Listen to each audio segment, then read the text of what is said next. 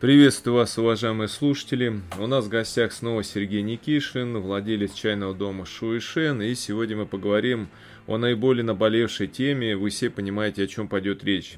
Как, скажем так, э, индивид, один маленький индивид выживает во всех этих условиях, ну и о многом другом. Привет, Сергей. Здравствуйте. Ну и давай начнем сначала же, да, как вообще э, разделяется наше сознание, да, и, и как четко ли оно разделяется на пацифистское, там, милитаристское, да, и э, может ли уживаться какие-то сочетания их там или грани как это расплываться. Я так понимаю, что по-любому же не расплываются. Вот твое мнение. Конечно, да, потому что сознание, как тот или иной тип сознания, как в индивидуальном, так и в коллективном воплощении, это не своего рода программа, четкая программная установка. Это достаточно гибкий комплекс представлений о том, как надо себя вести в той или иной ситуации или как относиться к, ну, там, к военным, мирным временам, в принципе, к смыслу э, бытия-то. Э, ну, и сильно завязан на смыслы жизненные ценности, конечно. Поэтому э, вот эти вот все, конечно, э, ну, термины, милитаристское сознание, пацифистское сознание, оборонное сознание, это э, все одни из сторон в целом э, такого явления, феномена, недостаточно объясненного, трудная проблема проблем сознания в философии, это э, сознание как таковое. Да? И со сознание это принимает те или иные состояния как в индивидуальной, так и в коллективной форме. Да? То есть это может быть состояние более военное, там, это может быть мирное состояние или какие-то вот комбинации его. Ну и естественно, что в период э, мира это сознание там мы описываем характеристиками в виде пацифистского или оборонного, а в период войны мы его будем рассматривать как э, сознание либо милитаристское, либо... Э, но, опять же, когда мы говорим милитаризм, мы имеем в виду определенные цели, как правило, военизированных социальных элит в той или иной мере. Вот это милитарист как бы для того, чтобы милитаризовать все общество, чтобы э, был вот на совершенный консенсус э, такой э, военно-захватнический, это, естественно, надо сложно обычно. И никто этим, ну, как правило, не занимается, лишь только, ну, там, вот пример фашистской Германии, там, он вот такой вот классический. А, поэтому, конечно, но самое, что вот меня больше всего, ну, как отдельного вот этого вот человека на волнах истории э, занимает, так это то, как, конечно, индивид, либо небольшие группы э, переживают и, значит, текущие военные события и воспринимают э, их внутри себя. Как вот как приспосабливается разум человеческий, эмоциональная сфера к совершенно новым условиям, к вот этим вот диким изменениям, э, переход с мира на войну. У тоже фашистской Германии это получилось относительно неплохо их э, настроить население да, на такой достаточно воинственный лад, э, агрессивный лад, да, война стала для них это таким каким-то шествием по всему миру. С другой стороны, такая же война, например, ну, там тот же Вьетнам в Америке, который совершенно не вызвал никакой симпатии, да ладно там в Америке, наш это в истории войны русско-японская там или там, не знаю, тот же Афган, который совершенно наоборот повлиял на распад. Казалось бы, вроде бы то же самое, идет война, да, там население готовит к войне, но вот реакция у того же населения совершенно иная, как итог ну, кстати, итог-то одинаково был плохо. Да, да, да, само собой. Война, как заканчивается переговорами, только э, вот этот промежуток. Так может быть проще перейти сразу к переговорам,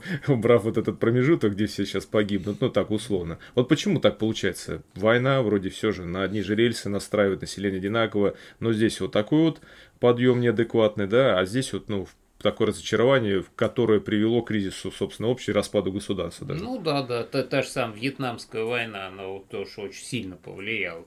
И, То, до 90-х отголоски да, были да. у них. Ну вот. А, дело в том, что тут э, вопрос э, формирования длительности, формирования милитаристского сознания. То есть Германия этим занималась целенаправленно в течение длительного времени. То есть угу. э, началось все с распространения фашистской идеологии, а закончилось э, интеграцией э, всех образовательных программ, буквально всех образовательных программ и э, всех средств массовой информации на одну работу, как бы на э, формирование у простого немецкого бюргера э, миссии завоевателя мира. Вот как бы результатом. То есть это было э, целенаправленное многоуровневое манипулирование сознанием для достижения одной цели. А если Э, как говорится, кто в лес, кто по дрова, там тот же Советский Союз, он вполне себе искренне, частью своих элит, и уж тем более обычного человека, он декларировал мирные цели, там интернационализм, давайте жить дружно, ребята, и в принципе умудрялся как-то жить гораздо дружнее, чем вот сейчас две, э, это самые капиталистические системы. Он умудрялся дружнее жить с э, явно противоположной идеологической системой, нежели мы сейчас там с Америкой, с Европой живем. А, а, э, и вот результат. То есть это, на мой взгляд, зависит более всего от системы образования, которая подкрепляется контролем над информационными потоками, э, жестким идеологическим контролем над информационными потоками. Если этого нету, то тогда, ну, только когда общество находится на грани выживания, некоторые общности вынуждены милитаризов... милитаризоваться, ну, и начинать воевать там с других уж позиций.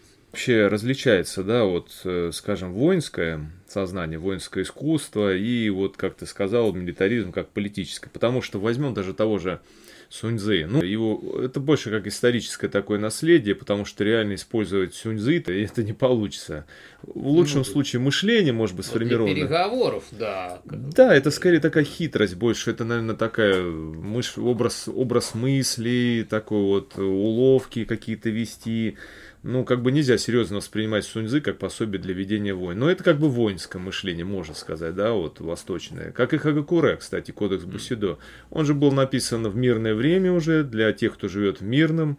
И, ну, собственно говоря, опять-таки, как бы идеализировал отдельные стороны самурайства, которые там не факт, что и были, да, там, вот чем это они отличаются? А, ну тут, несомненно, достаточно сильно отличается. Вот можно даже немножко поиграться с терминами. Есть воинское сознание, а есть военное сознание. А, и, ну, кстати говоря, а, вот эти вот те или иные кодексы, там типа Бусидо, а, воинского сознания, они направлены на формирование военной элиты.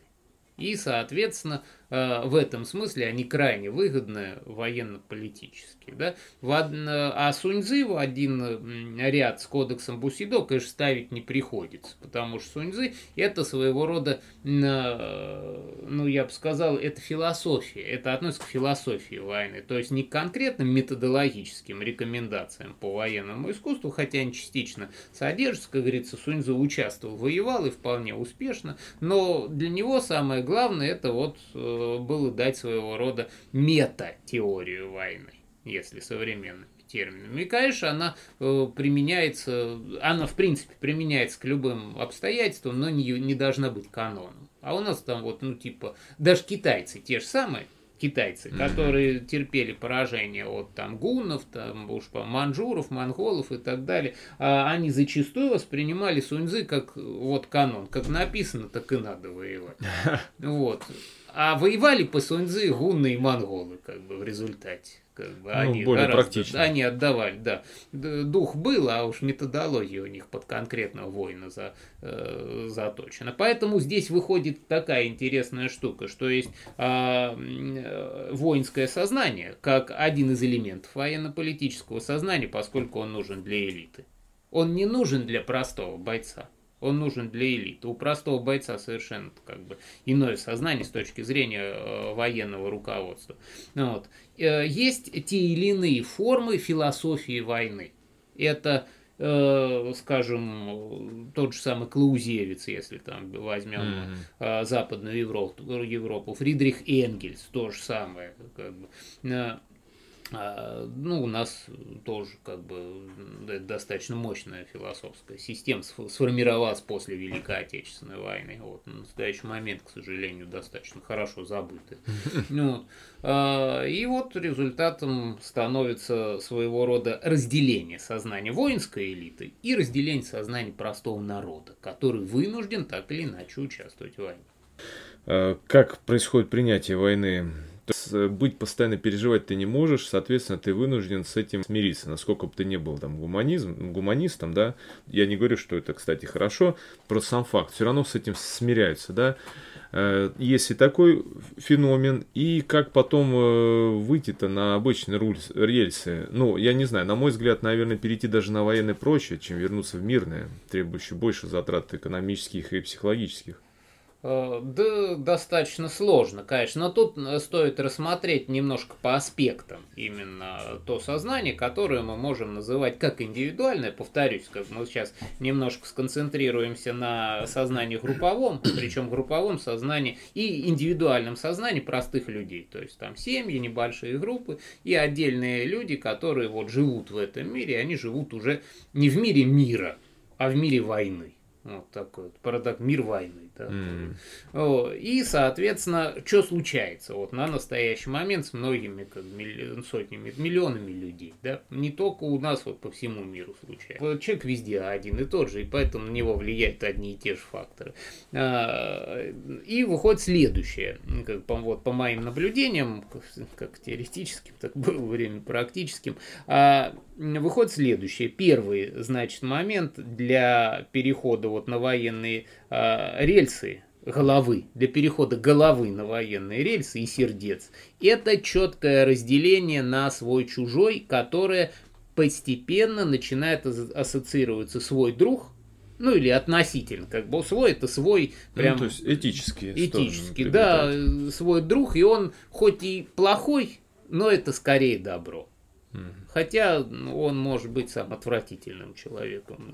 Да. Вот. А, а чужой это враг. Хоть он и неплохой, как бы, может быть, но он враг, потому что чужой, потому что он относится к другому лагерю, и другой лагерь так или иначе нас хочет угробить. Ну вот.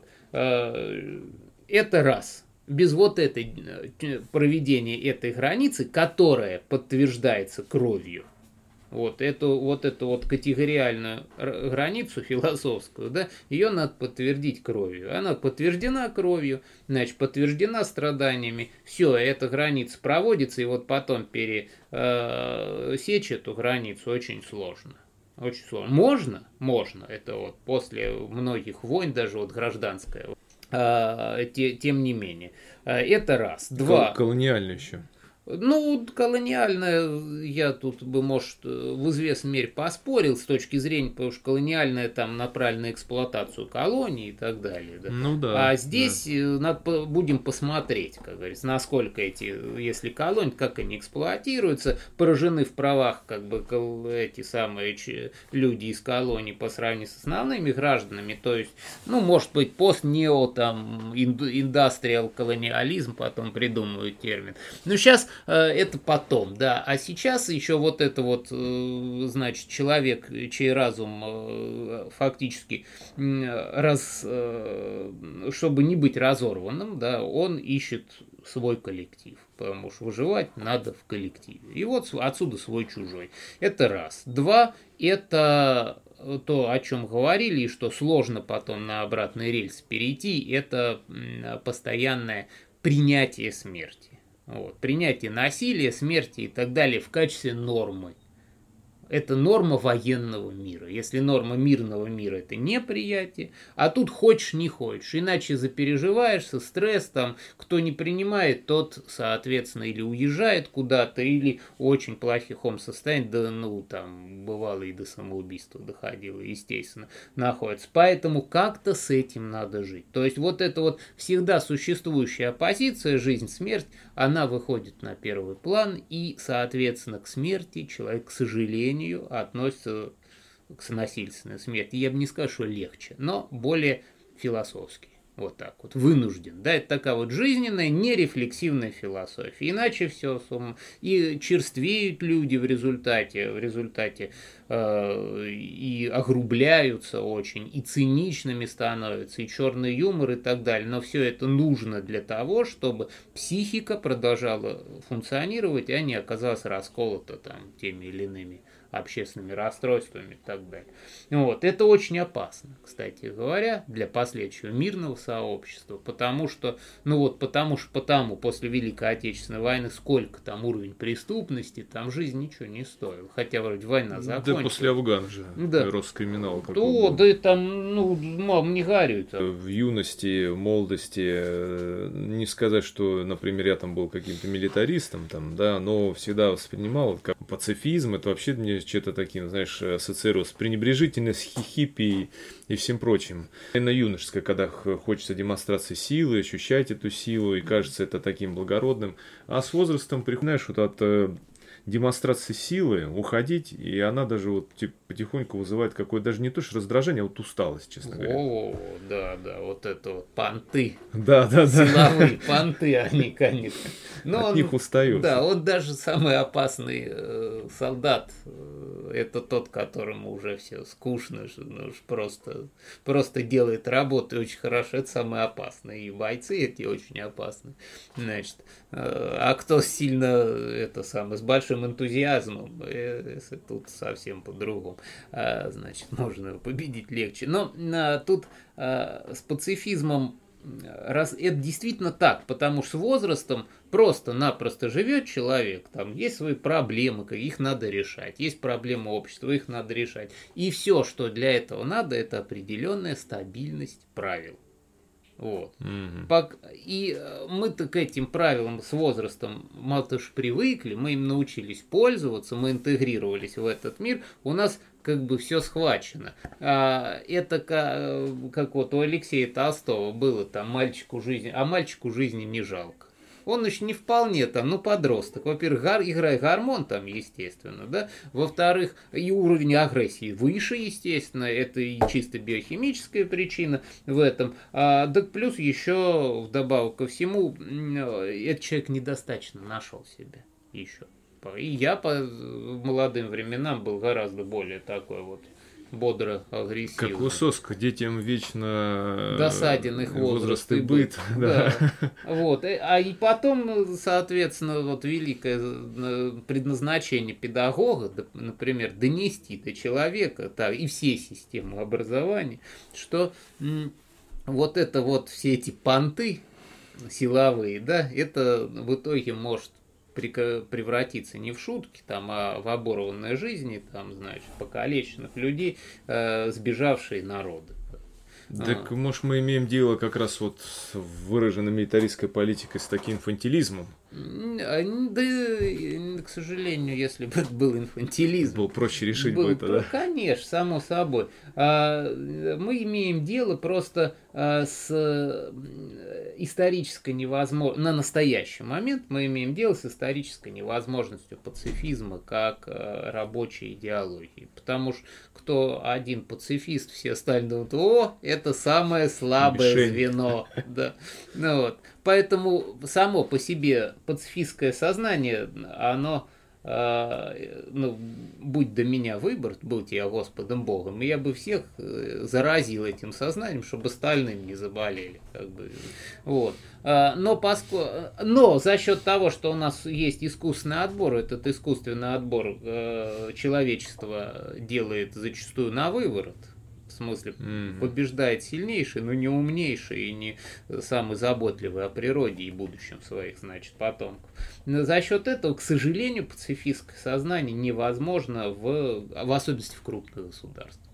Те, которые э, имеют имперские замашки, а, а любое крупное государство имеет имперские замашки, если не хочет э, развалиться, как бы, э, то и какой пацифизм. И вот, а и в результате это мы вот сейчас на таком достаточно метатеоретическом уровне рассуждаем, а э, мы имеем возможность, там, не знаю, жизненный опыт, образование какое-то, слово философская категория знаем, а человеку простому, который ничего никому никак в жизни не делал, и самое как бы страшное, что он делал, это еще не знаю, там это э, мышей травил, там, и то думал, ах, мышку жалко, да, и тут бж, война мобилизация. Mm. Там, естественно, он будет уходить от этого, как бы, там, пересекать границы. И осудить тут очень сложно этого человека, потому что, ну как, ну как специфическим сознанием, которое всеми силами не хочет переделываться вышеозначенное военное, жить в военизированном обществе. Ну, вот. Поэтому тут отсюда я думаю, отсюда, ну, как бы делаю вывод, что достаточно а, на настоящий момент еще пока спокойное отношение у нас властей к тому, что это, к потокам через границу Российской Федерации. Ну, вот. Но с другой стороны, всегда был в любом там, когда в тот же Вьетнам вспомнить, в Америке там сколько-то, чуть ли не 2 миллиона уехало из Америки, повернулись когда все закончилось. Ну, да и открыто отказывались, да. что знаменитое дело Мухаммеда Али же, да, да. судебной речью. Афган, опять же, там, когда Афган, многие, в особенности в Израиль, там, вот сразу увеличилось. Как... Да, а вот смотри, вот вернуть-то как э, лучше вернуть-то мирное русло? Будем говорить, открыто войны проходят, надо потом жить. И даже если это какой-то там... перетерпеть, перетерпеть и жить. Просто да. жить, да. Ну, как бы, да. и даже какой бы ни было там победоносие, как мы видим, да, оно рано или поздно заканчивается. А, и, и эта волна такого боевого такого настроя, она прямо пропорциональна получению повестки.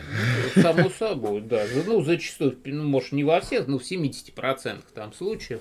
Вот. А тут какой расклад-то? Во-первых, надо вот даже в рамках того же военизированного сознания, военного сознания, оставаться, как это не банально звучит, человеком. То есть свой-чужой, да, ну куда деваться, если идет война, мы по лагерям, да? Вот. Но э, с другой стороны, это не значит ожесточение. Это значит понимание вот этой вот общечеловеческой природы, что, что на самом деле ценно то, что Э, там дети будут расти в мире. Для всех ценно, не только для нас, э, которые, не только для бойцов, которые ненавидят друг друга на фронте, и без ненависти там особо тоже не проживешь. Такой вот, ну, тихо и спокойно.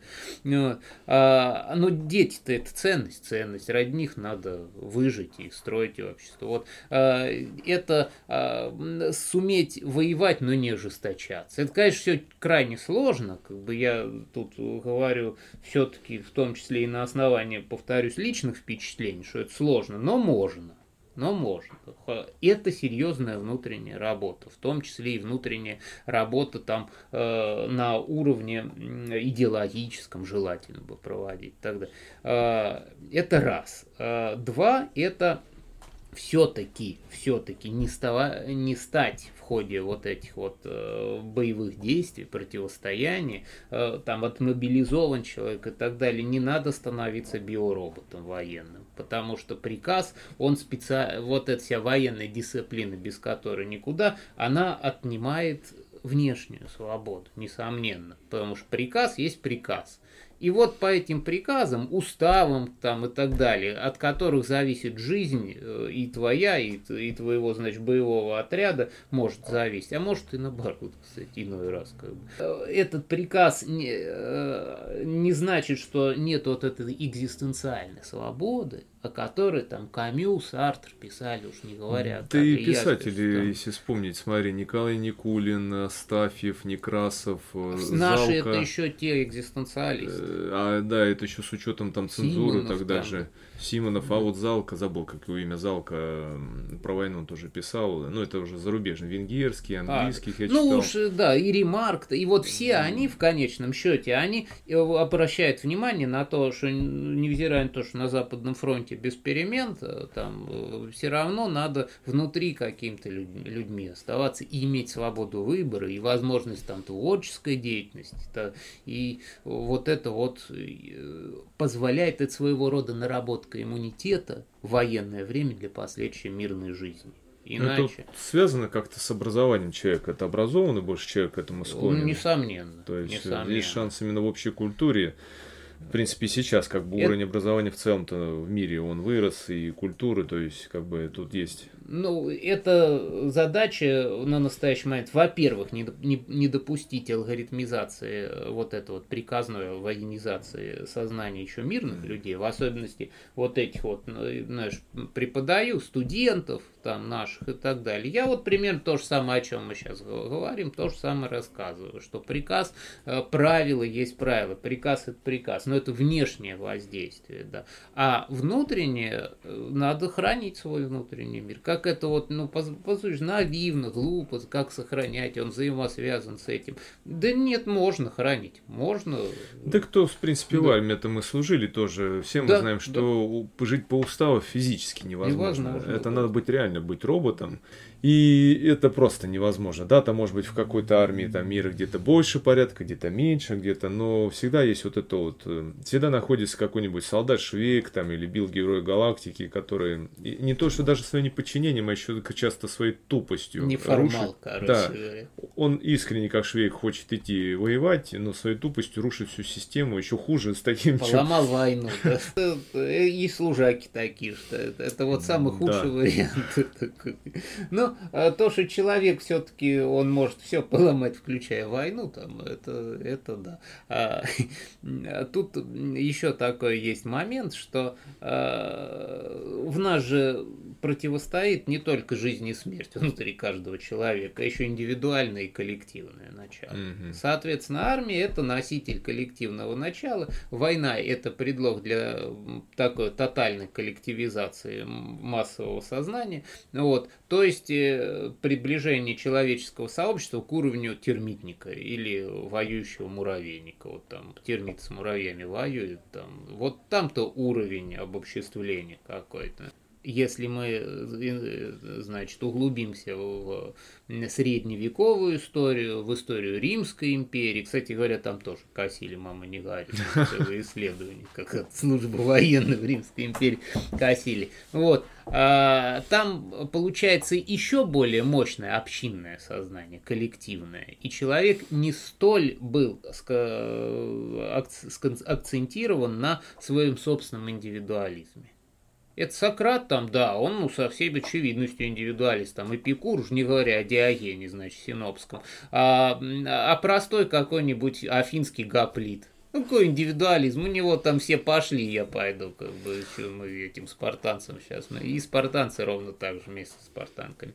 Вот, а, то есть, это зависит еще от степени индивидуалистичности или общинности человека, выбор идти на войну или не идти на войну, зависит от, именно от э, коллективизации сознания. Был прекрасный мне, я вообще люблю марксизм, наверное, марксист, скорее всего, такой э, чудной, а, э, обобществление сознания. Вот насколько оно обобществлено, это сознание, настолько человек хорошо и подвергается манипулятивным воздействиям тем или иным а, вместе со всем коллективом на коллектив воздействуют манипуляции, на него воздействуют. А вот, но индивидуально им зачастую не особо отманипулируешь, потому что он тонких этих воздействий не почувствует, бедняжка.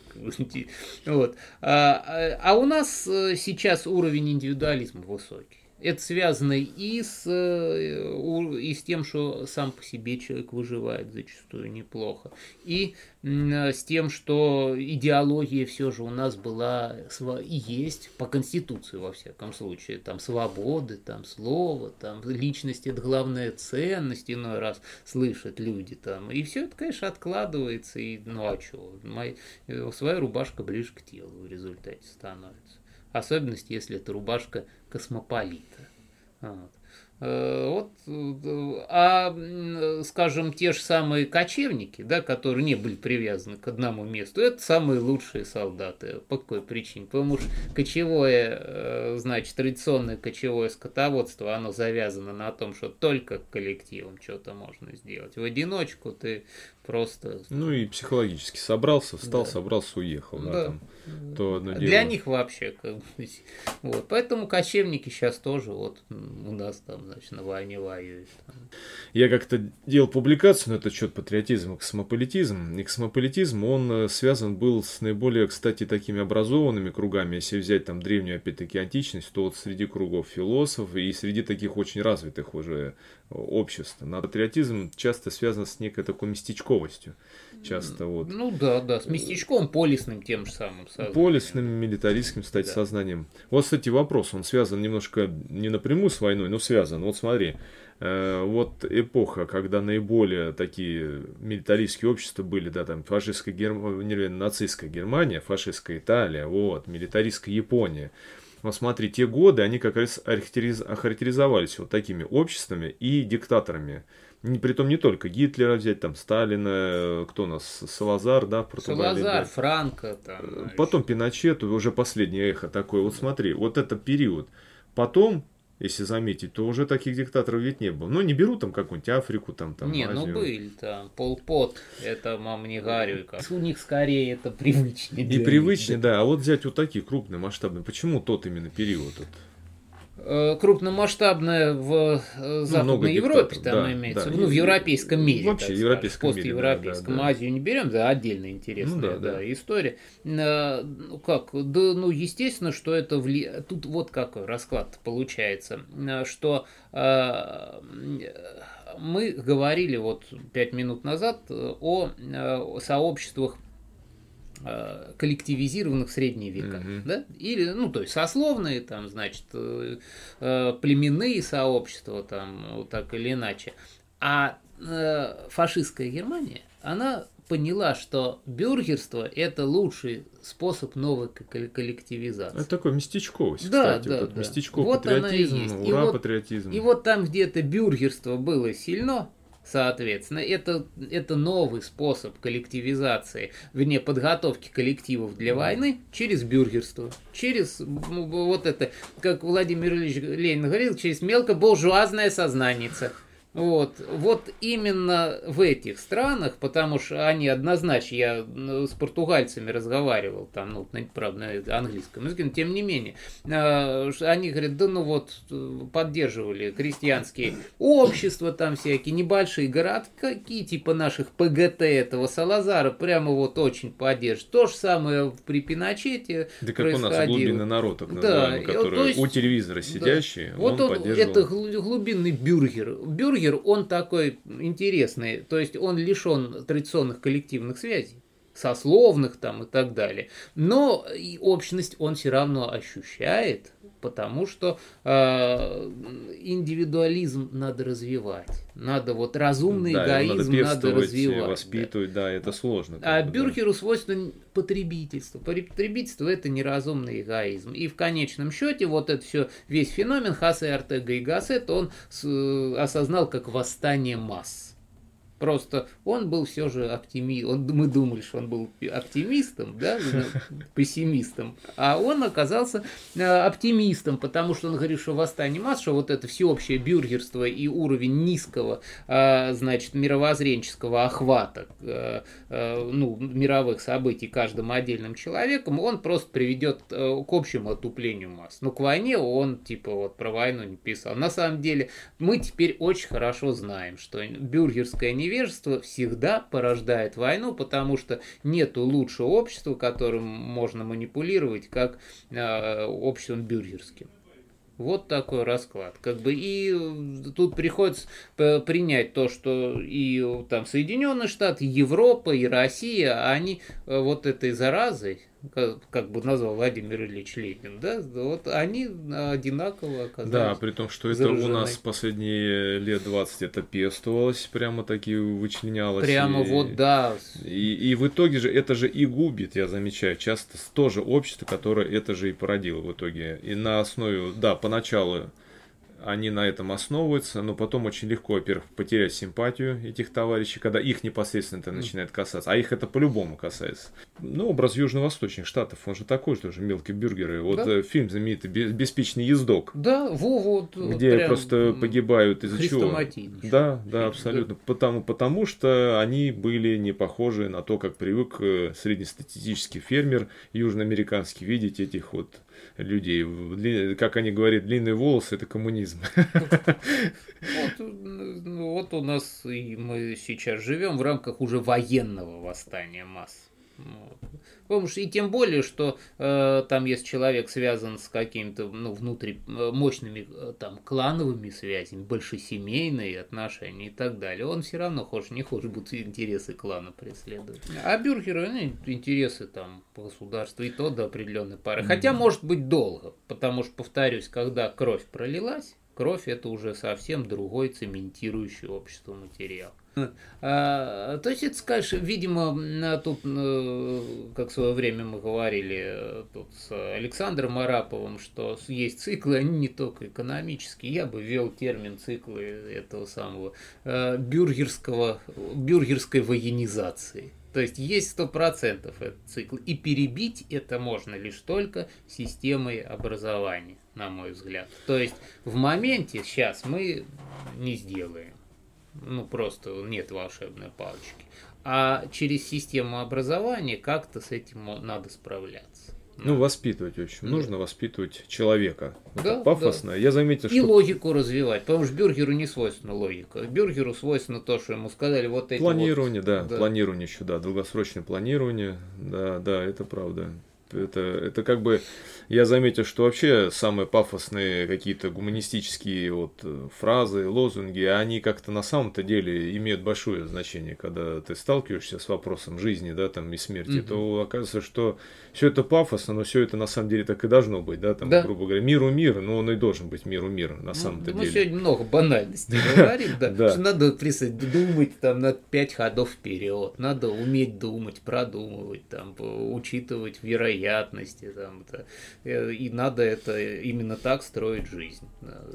А у нас, ну, вот только система образования лишь э, в какой-то мере, и то не знаю в какой, я всеми силами пытаюсь участвовать в текущих образовательных реформах, а, но пока что не готов отчитаться о результатах, посмотрим, какие программы будут на следующий год школьные. А, принято, чтобы хоть ту же программу логического мышления, логики э, ввести в школьный это как бы курс. Вот. Э, потому что до этого не было ничего. Даже общественные дисциплины у нас что сделали? За, от, за отменили. Социологию, Кстати, я всегда про это говорю, что мы плохо подготовлены. Ну, ладно, мы еще молодое поколение, более чем наших родителей отцов, они как-то в этом подкованы.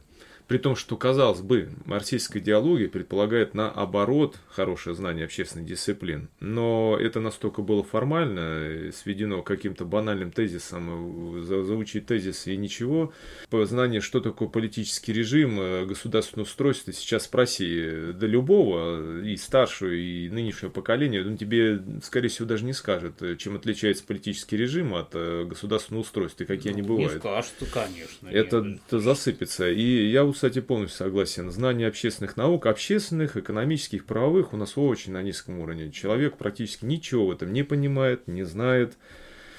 Там либерализм, марксизм. Не понимая их оснований. Совершенно не понимая. Даже слово либерализм и толерантность. Э, я недавно тоже делал, относительно недавно публикации. Ну, понятное дело, что они э, свои, они как бы отпочковываются, часто термины, и по, по ходу дела начинают жить своей жизнью. Что такое термин тоже, например, марксизм, толерантность, либерализм. И когда я вот многим говорил, там, близким, родным, что это такое, это было, вызывало удивление. Как так? А что там, например, либерализм напрямую не связан э, с секс и нацменьшинствами? Ага, вот, да. А, оказывается, У нас-то что... думают, что толерантен к греху чешется вопрос в паху. Да, да, да, вот это э, что самое смешное, когда начинаю говорить, что на Западе-то наоборот, кстати, коммунисты были защитниками всегда, на, ну, секс-меньшист, это, у них это очень связано. Ну, это и сейчас, как бы, это вот сейчас всегда, прошедшие выборы в Италии, они прошли там. Филипп Дик скрывался одно время, ну, или скрывался, не скрывался, как он сам писал, он жил в, в коммуне художников, геев, коммунистов.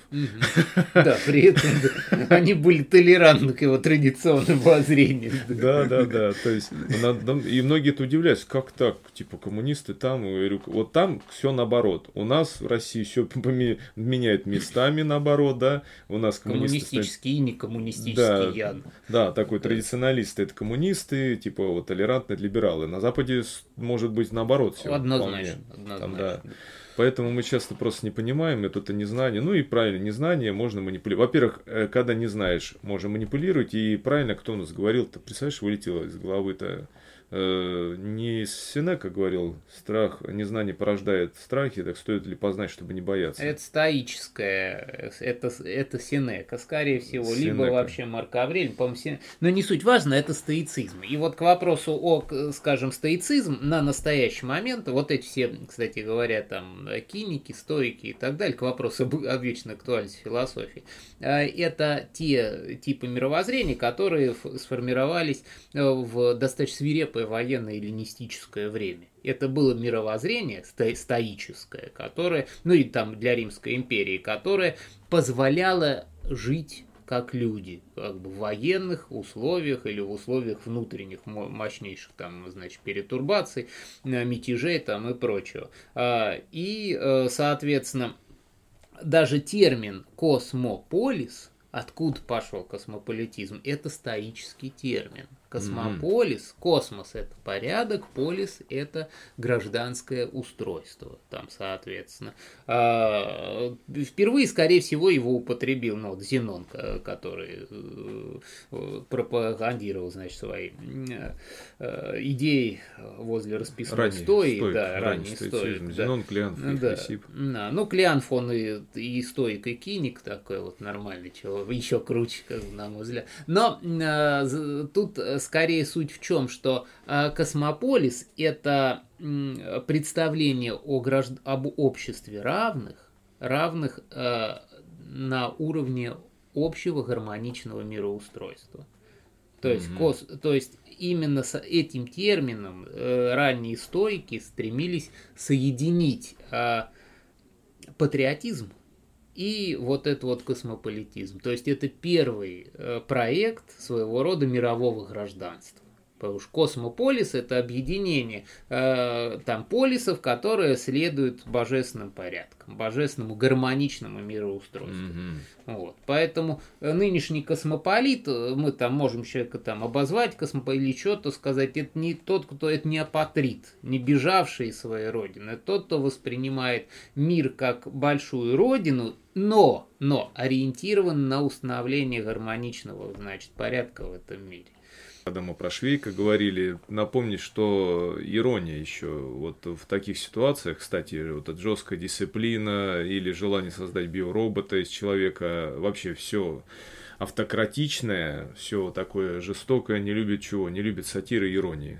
Она ее просто губит все автократы у нас жутко не любят иронию в свой адрес. Ни карикатур, ни высмеиваний, ничего. Когда мы последний раз-то, господи, видели какую-нибудь пародию на политиков в нашем обществе? Э, да уж э, стал менее популярным. Ну, кукла последнее да. время, КВН какой-то был там. Не, не, потом Халкин там все это, там, Жириновский, Путин там. Ну, ну так, ну, это Халкин, было больше да. шаблонно, ну, скажем так. Не было настоящей в КВНах достаточно часто. Ну, это не, это не была сатира вот по-настоящему. Вот, э, да, она не умная да, вот в том-то и дело. Ну, плюс еще э, ирония юмор – это способ психологического выживания в жестком мире. Без юмора никакого. Хороший сон и юмор. Как бы невзирая на все и хорошее питание, да, относительно хотя бы регулярно. Невзирая на все страшные условия, это то, что прям необходимо. Прям вот, иначе никак без пох- похихикать никак нельзя.